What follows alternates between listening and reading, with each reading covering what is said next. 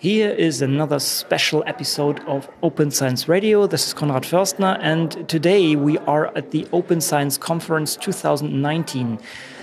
If you have missed it, there are a lot of uh, episodes now of the Open Science Barcamp 2019 that we recorded yesterday, and today we will cover some of the posters here at the conference. There will be also some further recordings uh, that will discuss a little bit the talks, but today the posters are the main um, parts we, we can report on. I'm not alone. Unfortunately, Matthias is not here. He cannot make it, but I have great support by Bernd Rupp. Bernd introduced him yesterday already in the other episode. I don't know the numbers here so far, but uh, you will figure it out. But still, Bernd, maybe you can quickly mention a little bit about yourself. Hello, I'm Bernd Rupp. I'm cheminformatician and also active in the open science community, and I'm co-host of the Wirkstoffradio.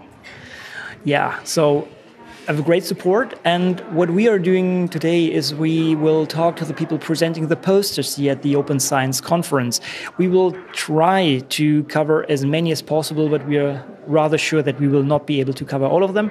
So please check out the website. The posters will be online at some point, and um, our audio files here are just a little bit of teasers for looking at these projects, maybe figuring out more about them. Okay, that said, I guess we, we have a look at this now and let's roll. See you.